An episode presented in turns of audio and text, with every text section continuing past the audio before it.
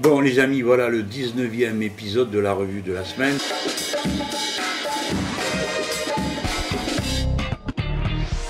C'est un peu sombre ici parce que je me trouve euh, au salon de l'écologie euh, de la France insoumise qu'on a convoqué le samedi. Alors bon, euh, on aurait pu enregistrer avant, mais moi avant j'en pouvais plus. Parce que après l'émission de jeudi soir sur le service public, une espèce d'horreur, vous l'avez peut-être tous vu cette émission, on en parlera. Bon, j'étais épuisé, d'accord? Donc j'ai remis à ce samedi et je suis là, dans ce salon. Alors ce sera le 19e épisode, on a encore euh, gagné des abonnés, on est super content parce que ça donne de l'énergie. Vous avez été 3000 à vous abonner après euh, l'émission qu'on a fait pendant 5 heures hein, euh, sur le chiffrage. 3000 abonnés à la chaîne YouTube. Donc on est super content, ça donne de l'énergie à tout le monde, à ceux qui préparent cette revue de la semaine, comme d'habitude évidemment. Si ça vous plaît, si vous voulez que ça avance, ben, des pouces bleus, hein. c'est ça qui fait avancer l'affaire. Et si euh, vous pensez que ça vaut la peine, eh ben abonnez-vous parce que c'est à nous que ça donne du courage quand vous vous abonnez. On a l'impression que quand même euh, ça porte qu'on fait et ça sert à quelque chose, bien sûr. Bon, je commence par euh, quelque chose qui a à voir avec le, salon de l'écologie de la France insoumise de, ce samedi.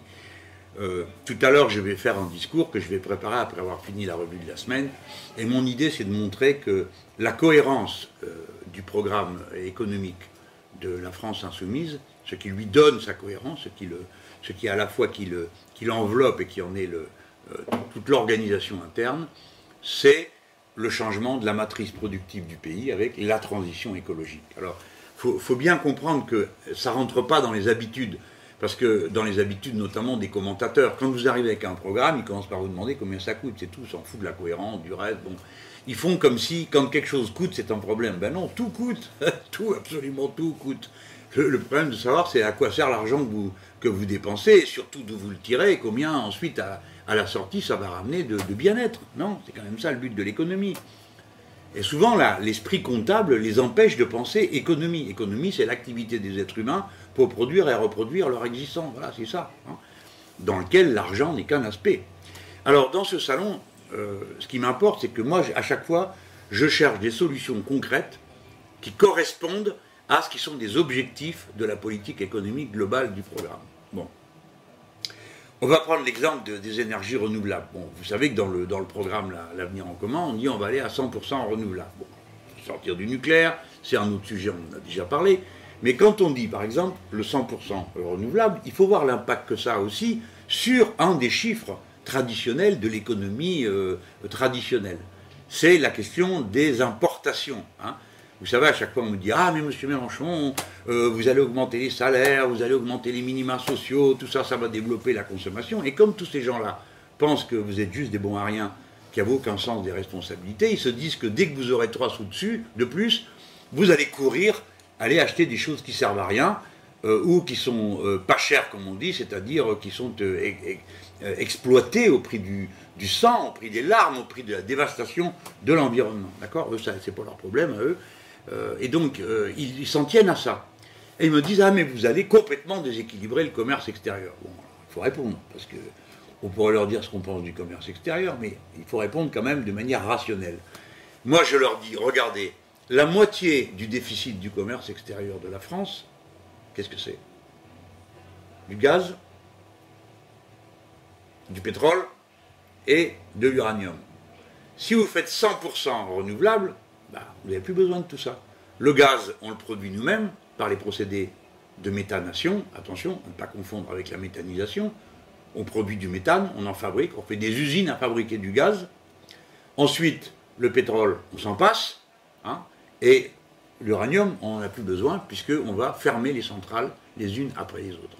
Donc, sur la moitié du déficit du commerce extérieur, vous pouvez faire 100% d'économie, puisque vous allez passer à 100% renouvelable. Vous voyez, bon, plus ou moins, hein, tout ça, ça se fait pas en un jour, euh, mais on, organise de cette manière la montée en puissance. Bon, moi je dis, dans les 100 milliards d'investissements, il y a beaucoup de construction, mise en œuvre des bâtiments, euh, isolation thermique et ainsi de suite, qu'il faut faire d'un coup. Mais il y a aussi le recours à des nouveaux procédés de fabrication qui vont faire baisser l'importation des produits, réduire la consommation les consommations de gaz à effet de serre, d'accord? Les consommations ou productions de gaz à effet de serre. Alors, quand je faisais le tour, par exemple, le remplacement des protéines carnées, bah, ça a à voir avec tout ça. Hein.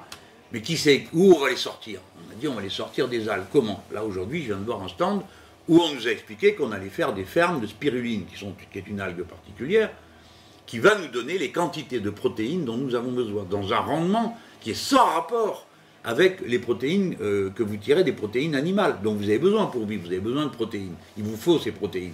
Alors autrefois, dans les temps barbares, ou bien on mangeait des algues euh, là où il n'y avait pas moyen de faire autrement, puis sinon on allait à la chasse parce que ça donnait des protéines. Hein. Mais la protéine carnée, c'est d'un rendement misérable par rapport à ce que ça coûte auparavant.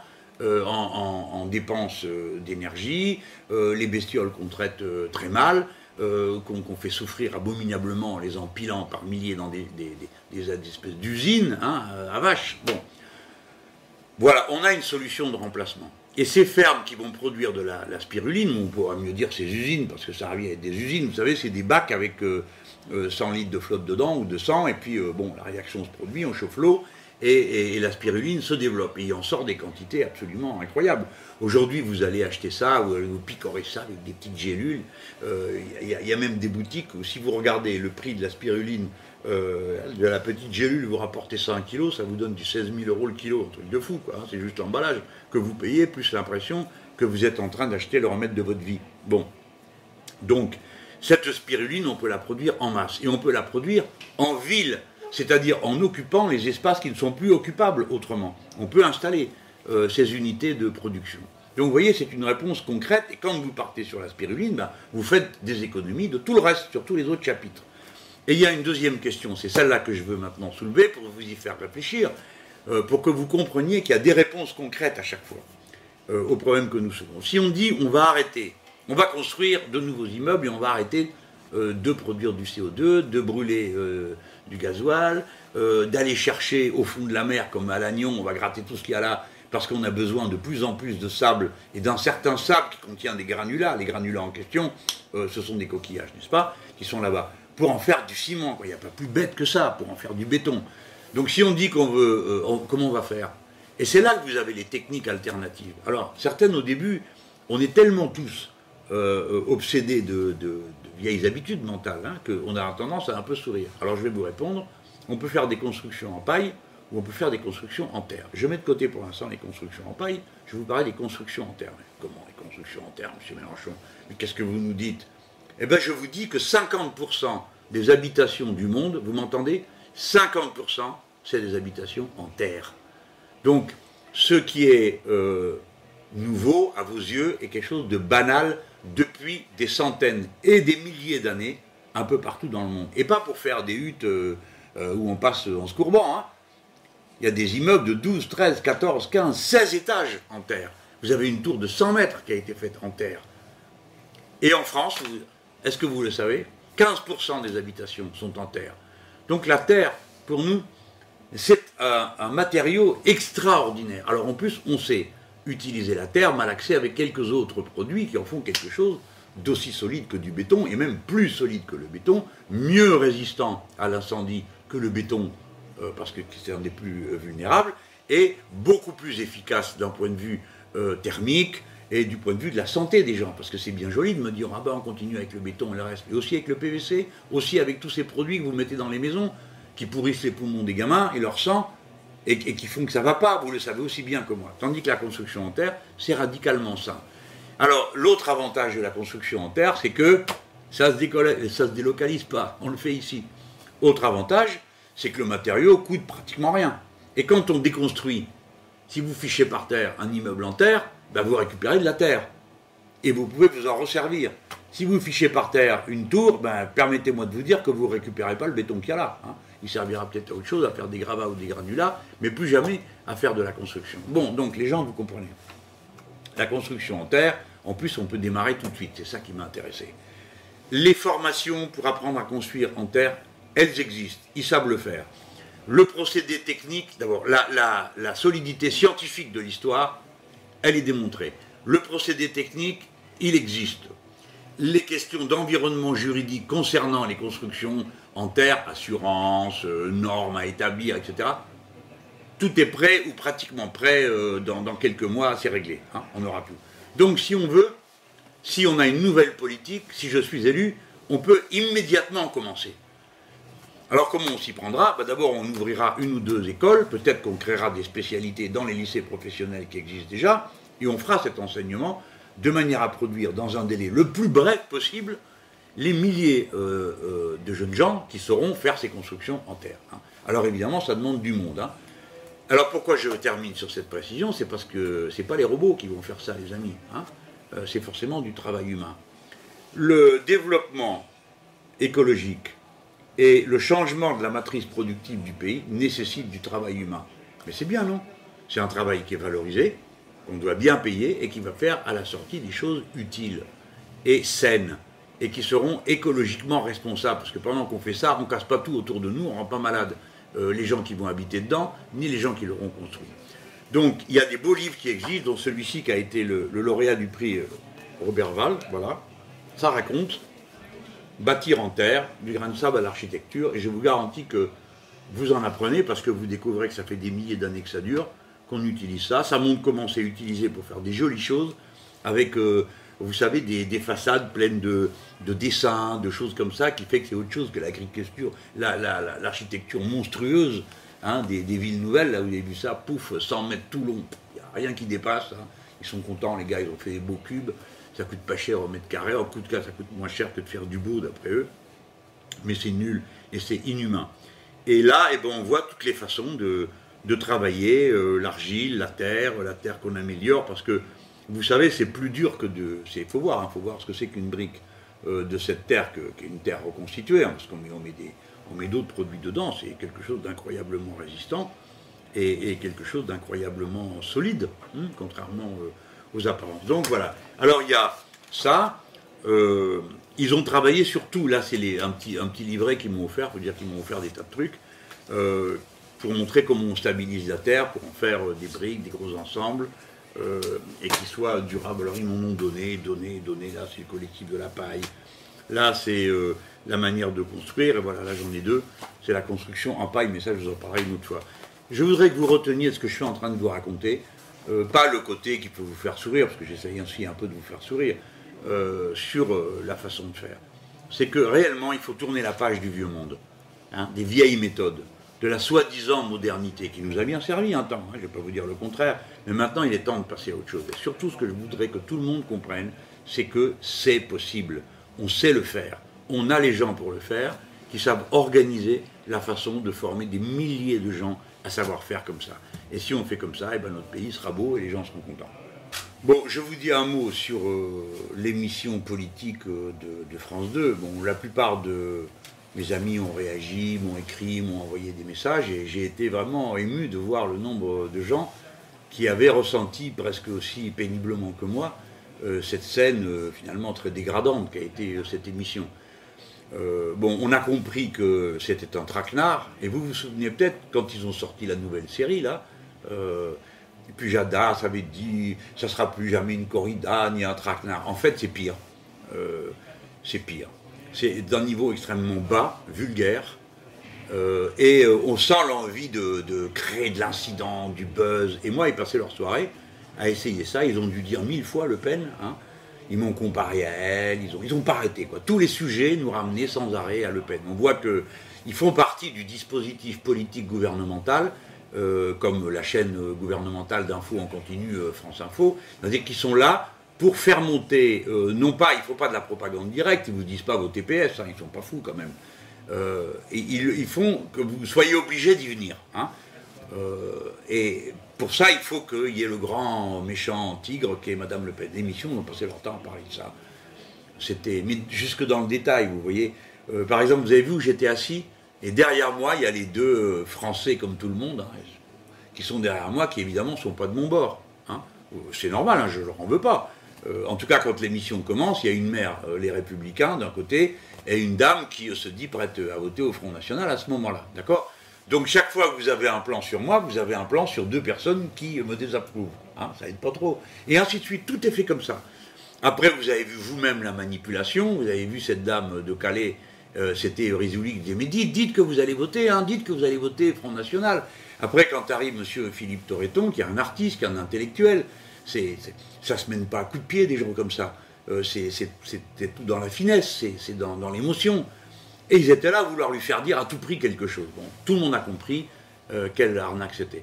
Moi, j'ai fait face, je pense, j'ai essayé, bon, impossible de développer une pensée cohérente. Vous êtes interrompu toutes les, deux minutes, et leurs sujets même euh, sont des sujets qui sont exclusivement anxiogènes. C'est-à-dire, euh, on vous amène un policier pour dire, mais euh, c'est très difficile, il y a des voyous partout. Ensuite, une dame qui dit, ah, il y a des immigrés partout, on a dû fermer mon restaurant. la troisième qui dit, mais non, mais non, le nucléaire, c'est pas dangereux. Mais bon, alors moi, je suis obligé de dire, mais madame, vous dites ce que vous voulez, mais s'il y a un accident, eh ben, il n'y aura plus personne. À 80 km à la ronde, il y a 2 millions de personnes qui sont là. Euh, cette dame, moi je la respecte, mais elle devrait un peu réfléchir à ce qu'elle dit. Quoi. Elle dit on est le département le plus bio. Bah, tant qu'il y a un problème, tu vas voir si tu vas rester bio longtemps. C'est incroyable. Donc ça fait peur à tout le monde. Les gens normaux qui écoutent ça, ils disent Ah bon? Elle croit réellement à ce qu'elle dit, ça leur fait peur. Bon. Donc ils ont monté une émission anxiogène, un traquenard, et moi, j'ai vécu très mal, je, veux vous le dire, et je veux, que vous le répétiez.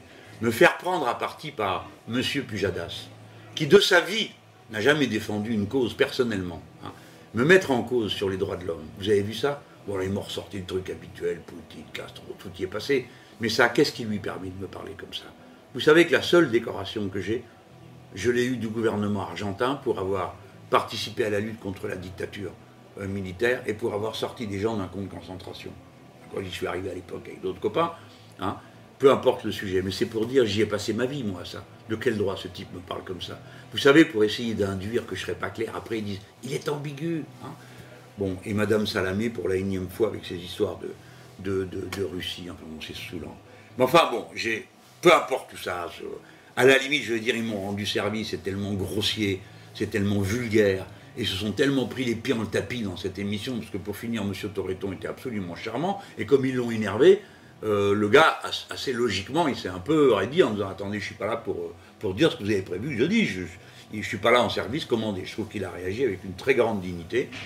Et, pareil euh, pour cette dame euh, du Pas-de-Calais. Moi, je, voyais bien qu'il y avait un problème avec le FN, elle l'a dit, elle a fini par le dire, parce que M. Rizouli n'arrêtait pas de lui dire Allez, dites que vous allez voter FN, dites que vous allez voter FN. elle a fini par dire euh, Bon, c'est pas mon cœur, mais moi j'ai répondu à quelqu'un, je ne me suis pas occupé de son étiquette politique, je m'en fiche. J'ai vu quelqu'un qui était mal, qui souffrait, et j'ai essayé de parler à quelqu'un qui souffre un langage de raison, et pas euh, lui faire la morale ou je sais pas quoi. Hein. Et pour finir, ben, il semblerait que, d'après ce que j'ai lu sur Facebook, c'est une dame qui a changé d'avis parce qu'à la discussion qu'on a eue sur le plateau, eh ben, elle a senti que euh, le, bon choix, eh ben, c'était pas du côté qu'elle pouvait croire jusque-là, et elle dit que politiquement, ben, elle va plutôt voter pour moi. Donc, vous voyez, finalement, ils sont tellement lourds, tellement vulgaires, hein, qu'à la fin, ça se retourne contre eux. Mais n'hésitez pas à leur dire ce que vous pensez d'eux, parce que euh, ça, leur fait, euh, ça leur fait les pieds. Et puis ça leur montre que le public qui regarde une émission comme ça, c'est pas du bétail. C'est des gens qui ont une tête, une cervelle, qui essayent de, se faire une idée. Hein.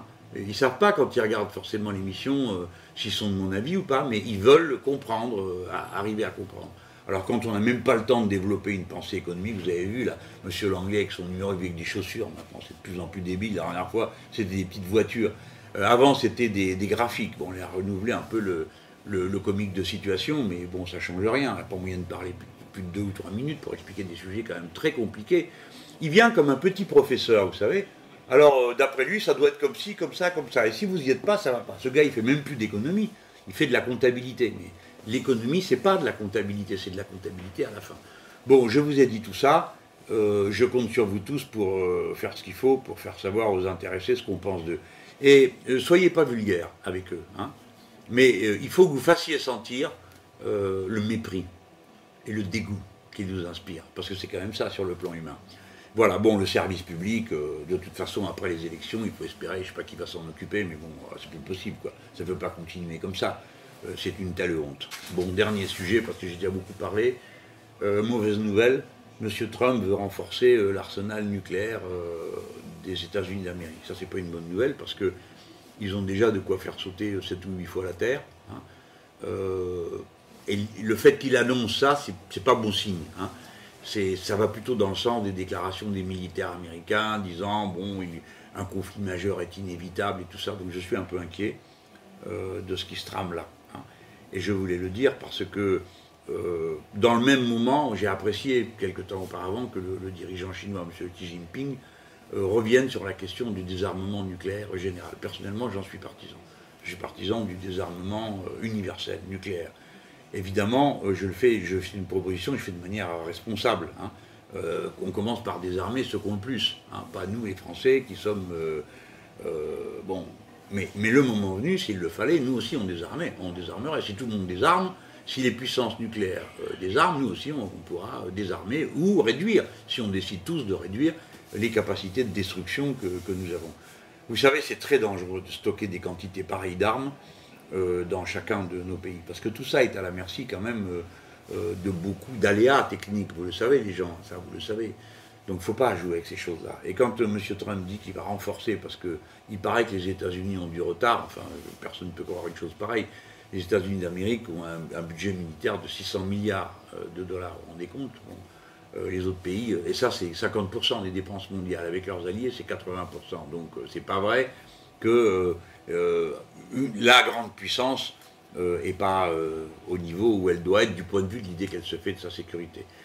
Je vous dis ça pour que vous sachiez que ce monde n'est pas un monde sûr, hein, et qu'il faut des gens comme la tête euh, qui réfléchissent et qui connaissent l'histoire pour diriger les grandes nations, parce que là, ça devient de plus en plus hmm, tendu, quoi. J'aime pas ça.